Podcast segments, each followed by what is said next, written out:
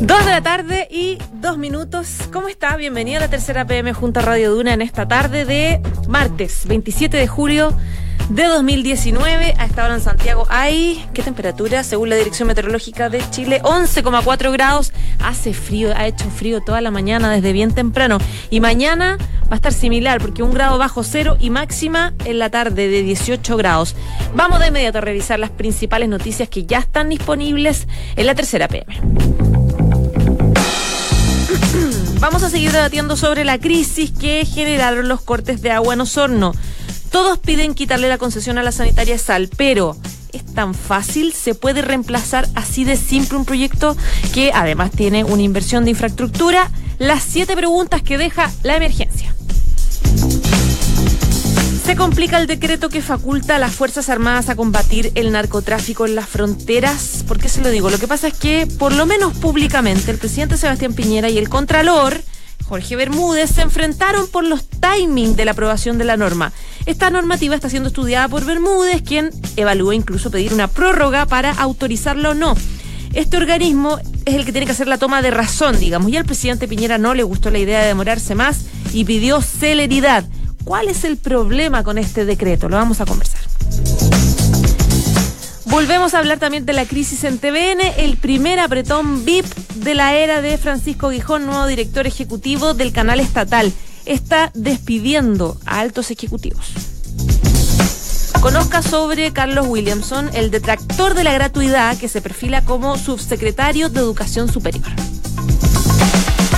Boris Johnson, el nuevo líder del Partido Conservador, que asume mañana como primer ministro inglés, un personaje súper polémico, considerado extraño por muchos. Algunos dicen que es la esperanza para que los ingleses salgan por fin de este problema tremendo que es el Brexit. Otros que no es de fiar y que no puede estar al mando. Bueno, vamos a hablar del nuevo líder europeo y, y de los desafíos también que vienen por delante. Ricky Martin, Daddy Yankee, René Pérez de Calle 13. ¿Por qué los astros de la música tienen tanta relevancia social en Puerto Rico? Esto en el contexto de, eh, usted ya sabrá, estas históricas marchas contra el gobernador Ricardo Roselo. ¿Por qué el país centroamericano exporta además tantas estrellas de la música reconocidas a nivel mundial?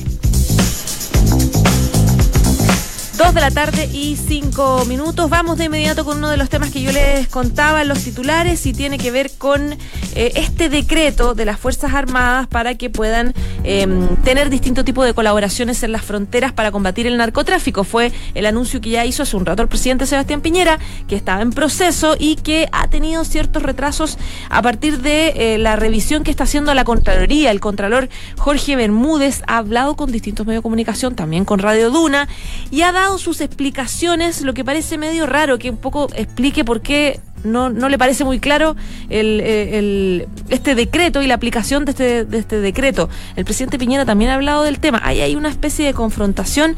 Víctor Rivera, periodista de Nacional de La Tercera, nos va a contar. ¿Cómo estás, Víctor? Bien, ¿y María José? Bien, también, pues. Qué bueno. Primero, ya es raro que el Contralor Jorge Bermúdez haya hecho como una ronda de explicaciones públicas, digamos. Sí, eh, hoy día habló con varias radios, entre ellas esta. Claro.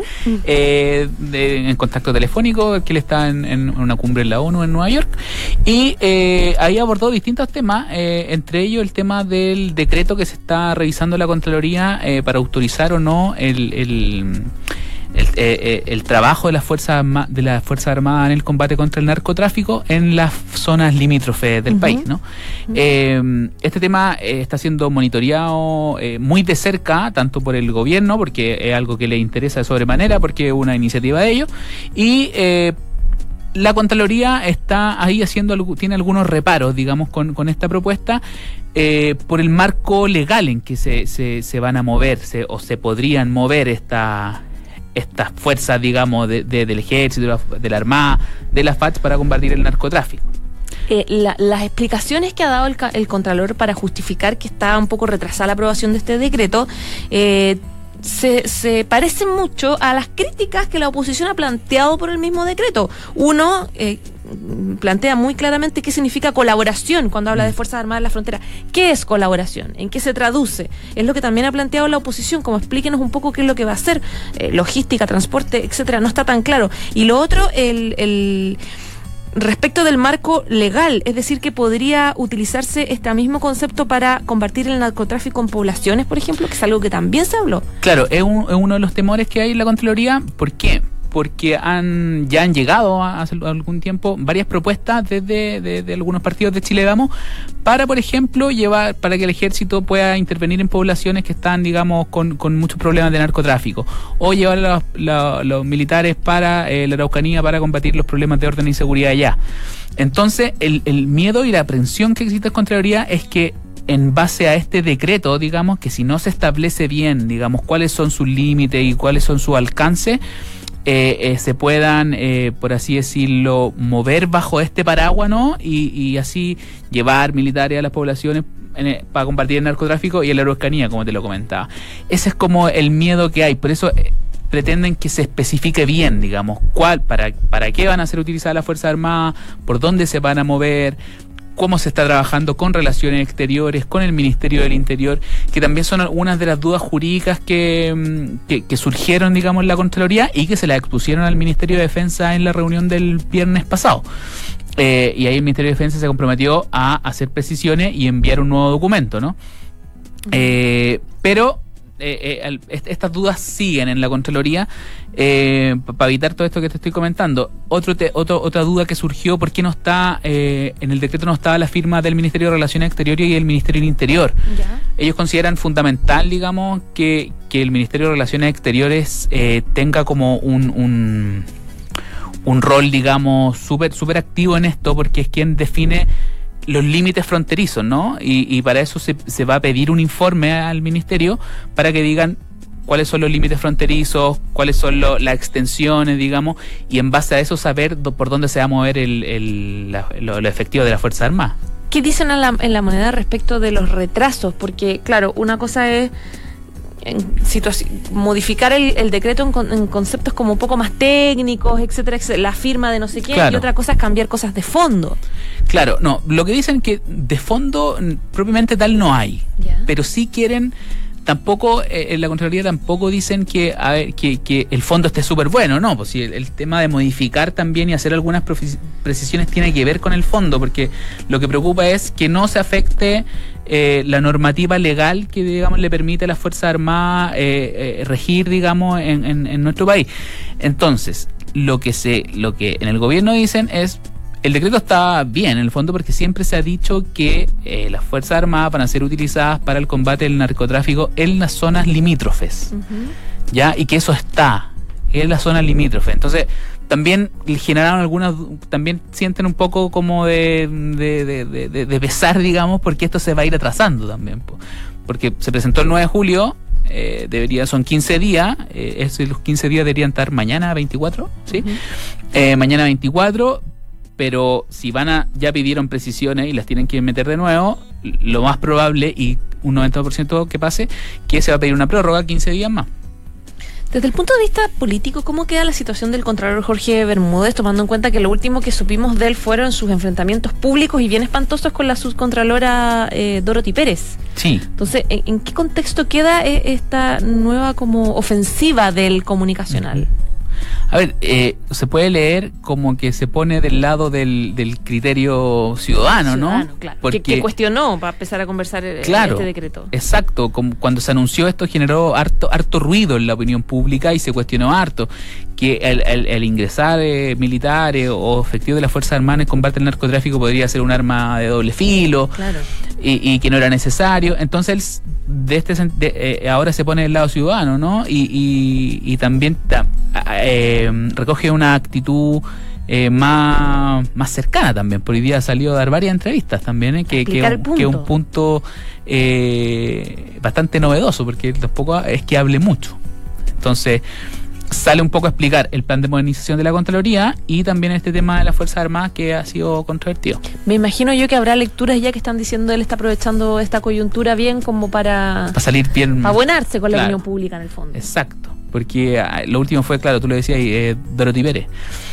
Que, que, se, que se cuestionaban las auditorías que hacía eh, Contraloría en los municipios, que había pedido la renuncia de otros funcionarios que habían supuestamente eh, descubierto las irregularidades que se hizo en estos procedimientos. Entonces ahora sale a, ponerse de la vereda ciudadana, por así decirlo. Es una lectura que se le puede dar. Ya, pues Víctor Rivera, periodista de Nacional de la Tercera, muchas gracias. Vale, gracias. bien. Chao, chao. chao. Esto es La Tercera PM con María José Soto. Dos de la tarde y 12 minutos. Esto era súper esperado porque ya era bien sabido que tenía la mayoría. Eh, Boris Johnson consiguió la victoria del eh, Partido Conservador, se convierte en líder eh, y por lo tanto primer ministro prontamente con un 66,4% de los votos y ya se habla mucho de la personalidad de Boris Johnson. Algunos dicen que es un personaje eh, del que no se puede fiar, otros dicen que es la persona que tiene que sacar por fin a los ingleses de este problema tremendo que es el Brexit. Bueno, se lo vamos a preguntar a Cristina Cifuentes, periodista de Mundo de la Tercera. ¿Cómo estás, Cristi? Muy bien, María José. Está menos chascón que antes, Boris Johnson, ¿no? Ha cambiado su imagen un poco desde el, sí, sí, ya se ya se está ordenando un poco. Sí. Sí, los medios destacaban eso que en comparación a la campaña del 2016 que en el que también se perfiló como eh, para ser líder del partido y ahí ganó Teresa May. Eh, está, está distinto, está distinto, cambió su retórica, cambió su, su, peinado, o sea, está más como ordenadito. Hablemos un poco de él, de quién es él, eh, em, recordar un poco por qué es un personaje tan polémico, digamos, en la política europea. bueno, él, él es periodista, él fue periodista del, del, Telegraph y de la revista Spectator. Em, ambos son eh, eh, publicaciones de derecha. Él se hizo reconocido cuando em, tenía 24 años, en el 89. Él, eh, lo mandan como corresponsal a Bruselas. Él no es una ciudad que, le guste mucho Bruselas, es una ciudad que de hecho no le, no le gusta tanto porque su papá fue, trabajó en la Comisión Europea cuando recién Reino Unido se había unido al, bloque en el 73. Entonces ya no le gustaba mucho todo, y él se hizo famoso porque como que no saben si inventaba las noticias o si de verdad eran ciertas. Entonces como que tiene una fama, pero eran muy graciosas. De hecho, era el, favorito periodista de, Margaret Thatcher en esa época, que también, porque él destacaba lo que mm, las cosas que no le gustaban de la Unión Europea, como todas las fallas de la Unión Europea. Entonces, eso le gustaba mucho a Thatcher y obvio ahí empezó, se le empezó a agarrar cariño entre los conservadores que son más euroescépticos. Entonces ahí ganó fama como, eh, como periodista. Luego llega al Parlamento pero no, no, no tiene como una carrera destacada hasta que se convierte en el alcalde de Londres. Y ahí ya es, es su. Ahí se hace conocido a nivel mundial. Claro, su salto a la fama, porque además logró, fue justamente con él cuando eh, Londres es la sede de los Juegos Olímpicos en el 2012 y eso fue como un ejemplo. También tuvo que tuvo que hacer frente a los eh, ¿cómo se llama? a toda una transformación que, que implicó Londres con, con hacerse eh, sede de, de, los Juegos Olímpicos.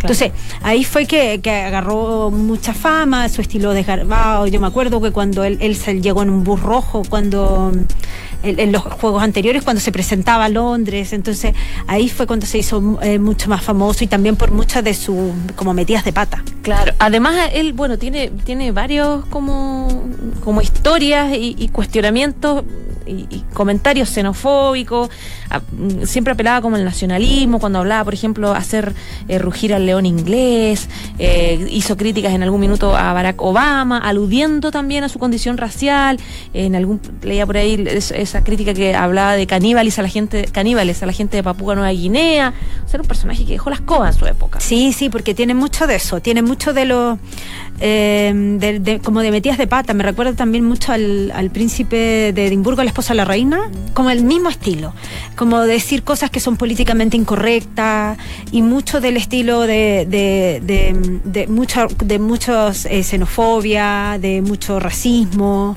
también contra los homosexuales. Pero claro, pero él, él tiene también, se caracteriza por ser muy gracioso. Yo he hablado con gente que trabajó con él y me dicen que es muy chistoso. Ya. O sea, que él, que él también es muy chistoso y es muy em, como carismático, tiene como. Eh, es como encantador. Entonces, em, en el fondo, por eso a veces también hay gente que le cae bien Anti-Unión Europea. Sí, de todas Pro maneras. Brexit, absolutamente. Sí, él, él, eh, sí, justamente él, eh, a él lo quisieron convencer los de la permanencia, el grupo de la permanencia de los mismos conservadores en su minuto. Eh, lo llaman por teléfono, de hecho, un tipo para decirle ya, onda que los apoye, pero en el fondo él ya era era pro Brexit mucho antes. Una de las cosas que le, que le molestaba era que eh, la Corte Europea decide muchas cosas. Eh, La, la Corte, sí, la Corte Europea, más que Reino Unido. Entonces, en algún minuto cuando se quería reformar eso, él siempre, eh, él encontraba que no se iba a poder reformar. Entonces era como, él la mejor era la, la salida. ¿Qué relación tiene con Donald Trump? Hasta se parece mucho. La otra vez que Sí. leía que los confundieron en, en Central Park. Algo Sí, así. ellos... mm, Tienen bueno, la misma pinta, por lo menos. Sí, son sobrepeso, pelo palatinado y eu- euroséptico y también con metidas de pata. Lo que pasa es que igual Boris Johnson es un personaje porque él ha hablado mal de, mm, de Donald Trump en el pasado. O sea, como él, él de hecho dice que él tenía miedo que, que Donald Trump fuera elegido. Pero resulta que ahora no es lo mejor del mundo, no, pucha, Trump hace las cosas bien. Y de hecho Donald Trump ahora tuiteó que, que estaba súper contento con que llegara Boris Johnson, que de hecho hoy son como, son como yo por allá, dice. Entonces está como contento que todos se parezcan a él. Eh, ya, sí. Entonces, sí, ahí tienen similitudes en forma de ver el mundo, yo creo. Y ahora en términos del futuro, eh, ¿qué se espera con el, el tema Brexit ya cuando lo tenga en sus manos? Lo que pasa papa es caliente. que, bueno, ahora tiene que elegir al nuevo gabinete, no se sabe quiénes van a ser sus figuras, si son figuras más del lado pro-Brexit o no. Lo otro es que el, el Brexit se, se debe completar el 31 de octubre, o sea, se supone que ellos se deberían ir de la Unión Europea el 31 de octubre. Lo Ya. más probable es que se llam- eh, tenga, hayan elecciones generales.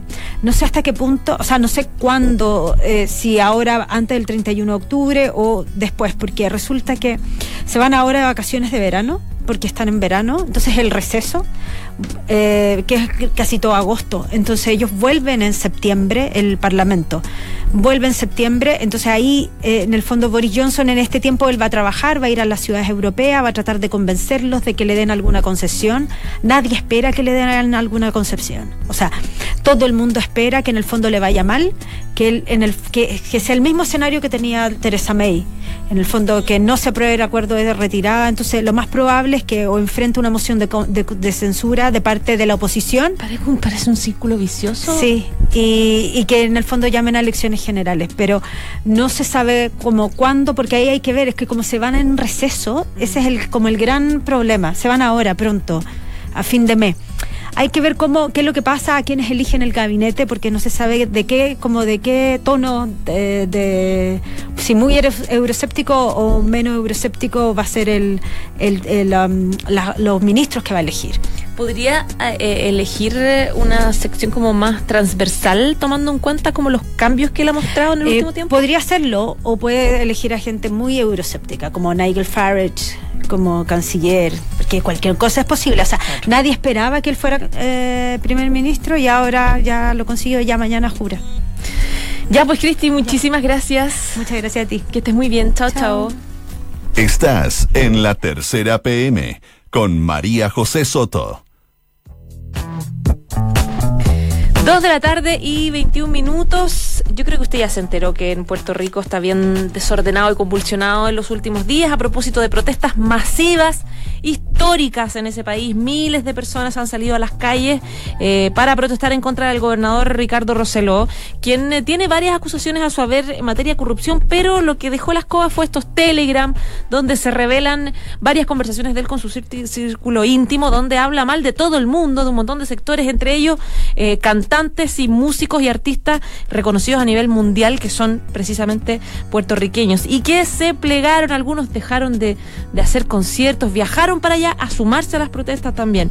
¿Por qué Claudio Vergara, editor de espectáculos de La Tercera, está con nosotras y nos cuenta? ¿Cómo ¿Qué tal? estás? Bien, bien. ¿Y tú qué tal? ¿Cómo estás, María José? Bien también, pues bueno. pendiente de San Juan. Así es, estamos mirando hacia la isla ca- caribeña, la isla bonita, como le dicen a Puerto Rico.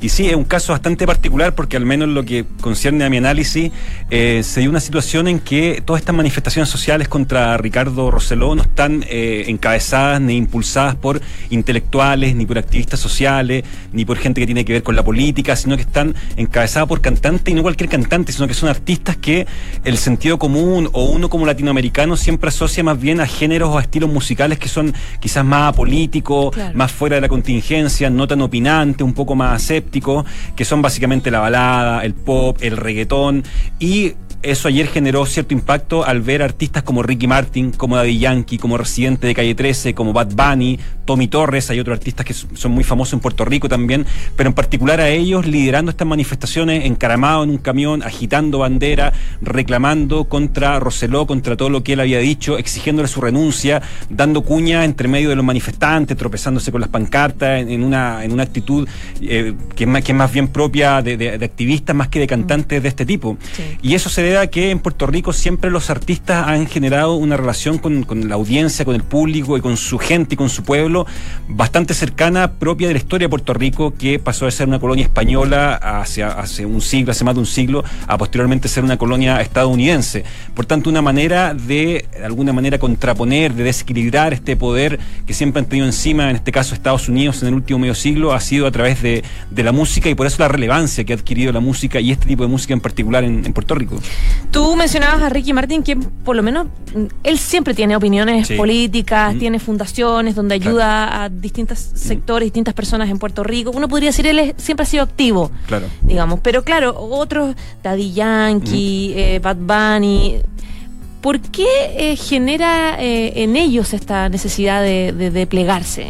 Claro, mira, porque ellos vienen, eh, efectivamente, na- nacen en Puerto Rico, en lugares que a lo mejor son un poco más marginales, o nacen en barriadas, o en sectores que no son propiamente a lo mejor los más favorecidos de, de Puerto Rico, y ellos de un momento a otro, a través naturalmente de su talento, estrategias de marketing, de una carrera consistente, etcétera, se vuelven famosos, se vuelven multimillonarios, todos estos tipos son artistas eh, eh, ligados y cruzados por ese tipo de, finalmente, de beneficios de la industria, y eh, ellos lo que hacen es de alguna manera querer devolverle a Puerto Rico todo esto que, que lograron y también es una herramienta de ellos como para eh, vender su personalidad de alguna manera. Es bastante curioso porque uno, por ejemplo, ve videos de Ricky Martin previo a estas manifestaciones o del propio Daddy Yankee, video en Instagram, eh, declaraciones que han hecho en premiaciones internacionales y cuando ellos se refieren a Puerto Rico se refieren de una forma como si hablaran de su familia realmente, se refieren al pueblo, al barrio, a mis amigos, hablan de la educación, de los desfavorecidos, de los pobres. Ricky Martin un video que colgó en su Instagram antes de partir a esta manifestación decía algo así como yo ahora monto un avión y voy directamente, llego a las 7 de la mañana,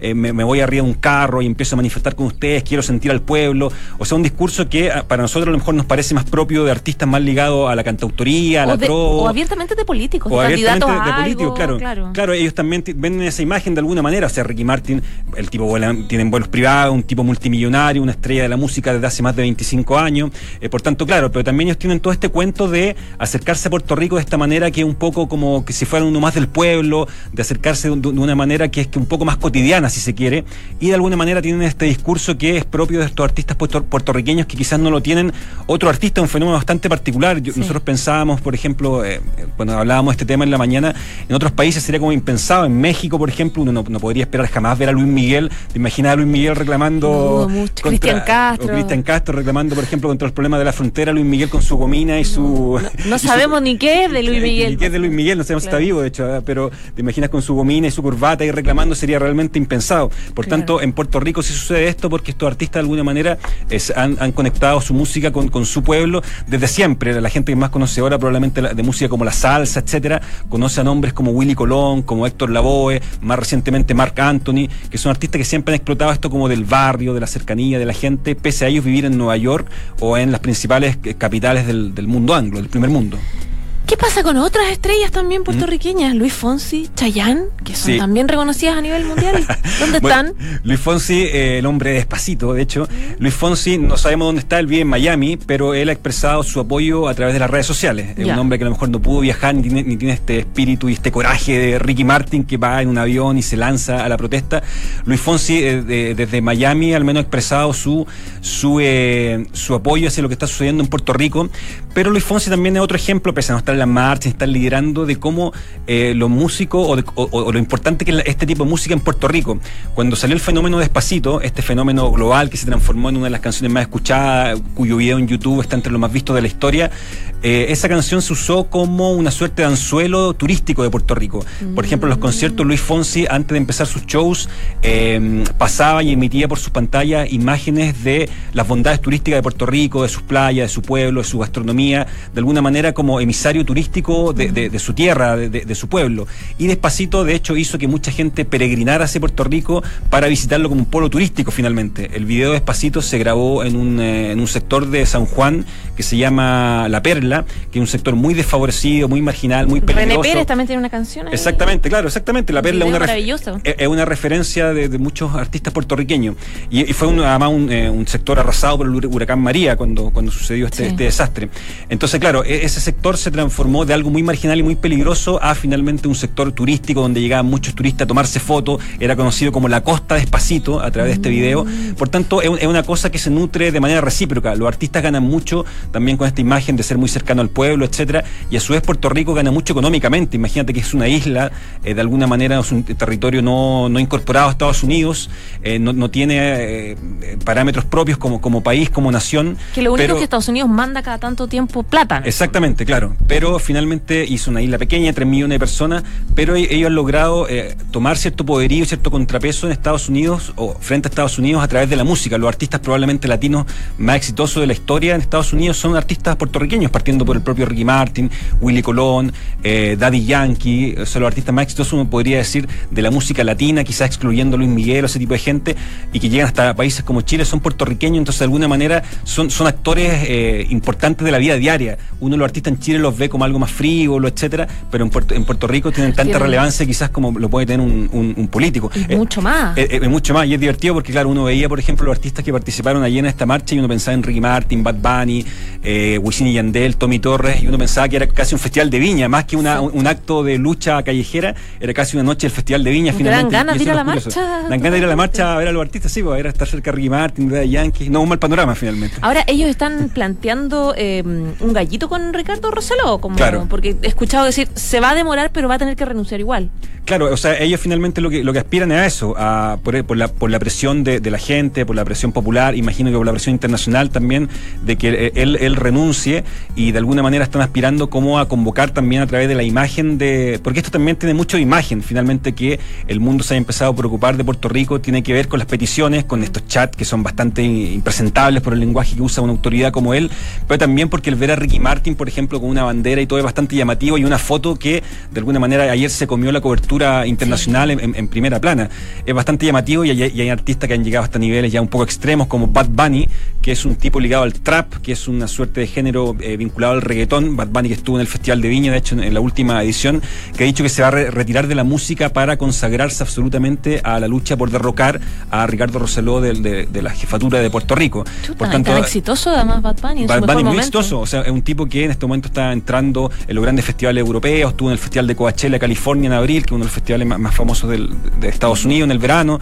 Entonces, por tanto, claro, son artistas que eh, también tienen este ímpetu de jugarse la concho por su población, por su gente, y son medidas también de presión que, insisto, en otros países muchas veces ocupan políticos, activistas, intelectuales, gente ligada a lo que uno podría llamar a lo mejor otro tipo de arte, como puede ser el cine, la literatura, pero acá en Puerto Rico lo ocupa gente ligada netamente al pop, a lo bailable, al reggaetón, al perreo, al bling bling, o sea, ¿qué más popular que eso finalmente en este mercado? Oye, Chayanne es boricua Ah, po, sí, ¿no? pues totalmente, pero Chayanne ah, es un trozo de hielo en la escarcha, como dice su canción. no pasa nada. No le- no le entran Sí, balas. No le entran balas, sí, tu pirata soy yo. ¿Dónde está el pirata? Finalmente No no, está- se no pregunta. está el pirata? No, no- no está el pirata en ninguna parte porque no se ha pronunciado. Y Chayanne es, es un perfil bien eh, par- singular en, en- la historia de Puerto Rico porque un artista siempre bien apolítico, que no se ha vinculado tanto al nivel de Ricky Martin, Daddy Yankee, son tipos que desde siempre son cercanos, tienen fundaciones, Totalmente, ayudan a la educación, a la hambruna en Puerto Rico, al tráfico de personas, etcétera, los temas coyunturales al menos de, de- de ese territorio. Y Chayanne ha sido un tipo que eh, siempre se ha mantenido un poco ajeno, el típico perfil del artista un poco apolítico, que no opina nada, que no se compromete con nada, que solamente lucha por la paz del mundo, pero hasta ahí no llega, sin, sin asumir un discurso más puntual. Y él no vive ahí, vive en Y- Estados y- y Unidos él también. Y él, y él vive en Estados Unidos. Gran parte de estos artistas, en todo caso, viven en Estados Estados Unidos. Sí. Lo que pasa, claro, eh, eh, detona- detonadas estas situaciones, lo mismo pasó en el huracán María. Daddy Yankee también, cuando sucede el huracán María, también él cuelga una serie de videos y, y hace una serie de discursos donde dice que va a agarrar el primer avión que pille y va a llegar hasta allá, va a llevar a su gente, etcétera. Chayanne se ha mantenido mucho más, eh, más distante y siempre ha marcado la distancia. Si uno ve a Ricky Martin versus Chayanne, siempre son tipos que uno podría pensar que tienen cierto, cierta dirección parecida. Ambos le cantan al amor, al corazón, a, a las penas del romanticismo y también hacen bailar. Pero eh, Ricky Martin es un tipo mucho más comprometido lo discursivo y Chayanne siempre se ha mantenido un poco más, más eh, superfluo, si se quiere, un poco más, más blando en ese sentido. Ahora, tomando en cuenta que estos finalmente artistas hicieron la- tocaron la gloria, hicieron sus Mm. carreras grandes gr- eh, viviendo en Estados Unidos, gracias Sí. a la influencia de Estados Unidos y a la carrera que hicieron en Estados Unidos, difícilmente eh, van a voltear y preguntar de qué manera Estados Unidos puede ayudar a la crisis, digamos, o hacer un- algún tipo de cuestionamiento. Claro, es difícil. O, o sea, ellos se, se plegaron a los cuestionamientos contra Trump porque era un, eh, muy evidente. O sea, los artistas puertorriqueños de alguna manera lideraron en su momento eh, Contra inmigración, arremetida contra Trump por los, por los asuntos de inmigración, etcétera. Y porque fíjate que cuando Despacito explota en el mundo el año 2017 fue justo el momento en que Trump irrumpe en el poder, en que llega a la Casa Blanca. Entonces ahí se generó una suerte de, de- de- de enemigo en el mundo artístico. Trump llegaba a la Casa Blanca y la canción más escuchada por lejos en Estados Unidos y en todo el planeta era una canción cantada en español por dos puertorriqueños como Luis Fonsi y Daddy Yankee. Por tanto, claro, eh, son artistas que hablan con la música y de alguna manera ellos también aprovechan estos momentos para eh, criticar a, a cosas tan evidentes como, como el caso de Donald Trump y ahora lo están haciendo con, con Rosselló, que me parece bien que lo hagan. Podrían ser millonarios, que podrían estar en sus mansiones ahí en la costa de, de- de Florida, en Miami, mirando los caimanes, pero no. Está. Finalmente están eh, en la calle, Totalmente. ensuciándose las manos y las botas. Ya pues, Claudia Vergara, muchísimas Ya, gracias. dale, gracias a ti. Que estés bien, chao, Vale, chao. chao, chao. Saludamos a Sinergia Inmobiliaria que piensa en cada proyecto de casa o departamento como si fuera único. La distribución de los espacios, diseño vanguardista y terminaciones que encantan. Sinergia Inmobiliaria, espacios bien pensados. Conócelos en isinergia.cl. Y este jueves 25 de julio no se pueden perder el especial aniversario 69 años de la tercera, una edición dedicada a la vida digital. Descubre cómo la conexión total lo cambia todo. Dos de la tarde y 34 minutos, nos vamos. Gracias como siempre por informarse con nosotros y quédese en la 89.7, ya viene la próxima carta notable. La aviadora ícono de la independencia femenina aconseja a su hermana dejar a su marido.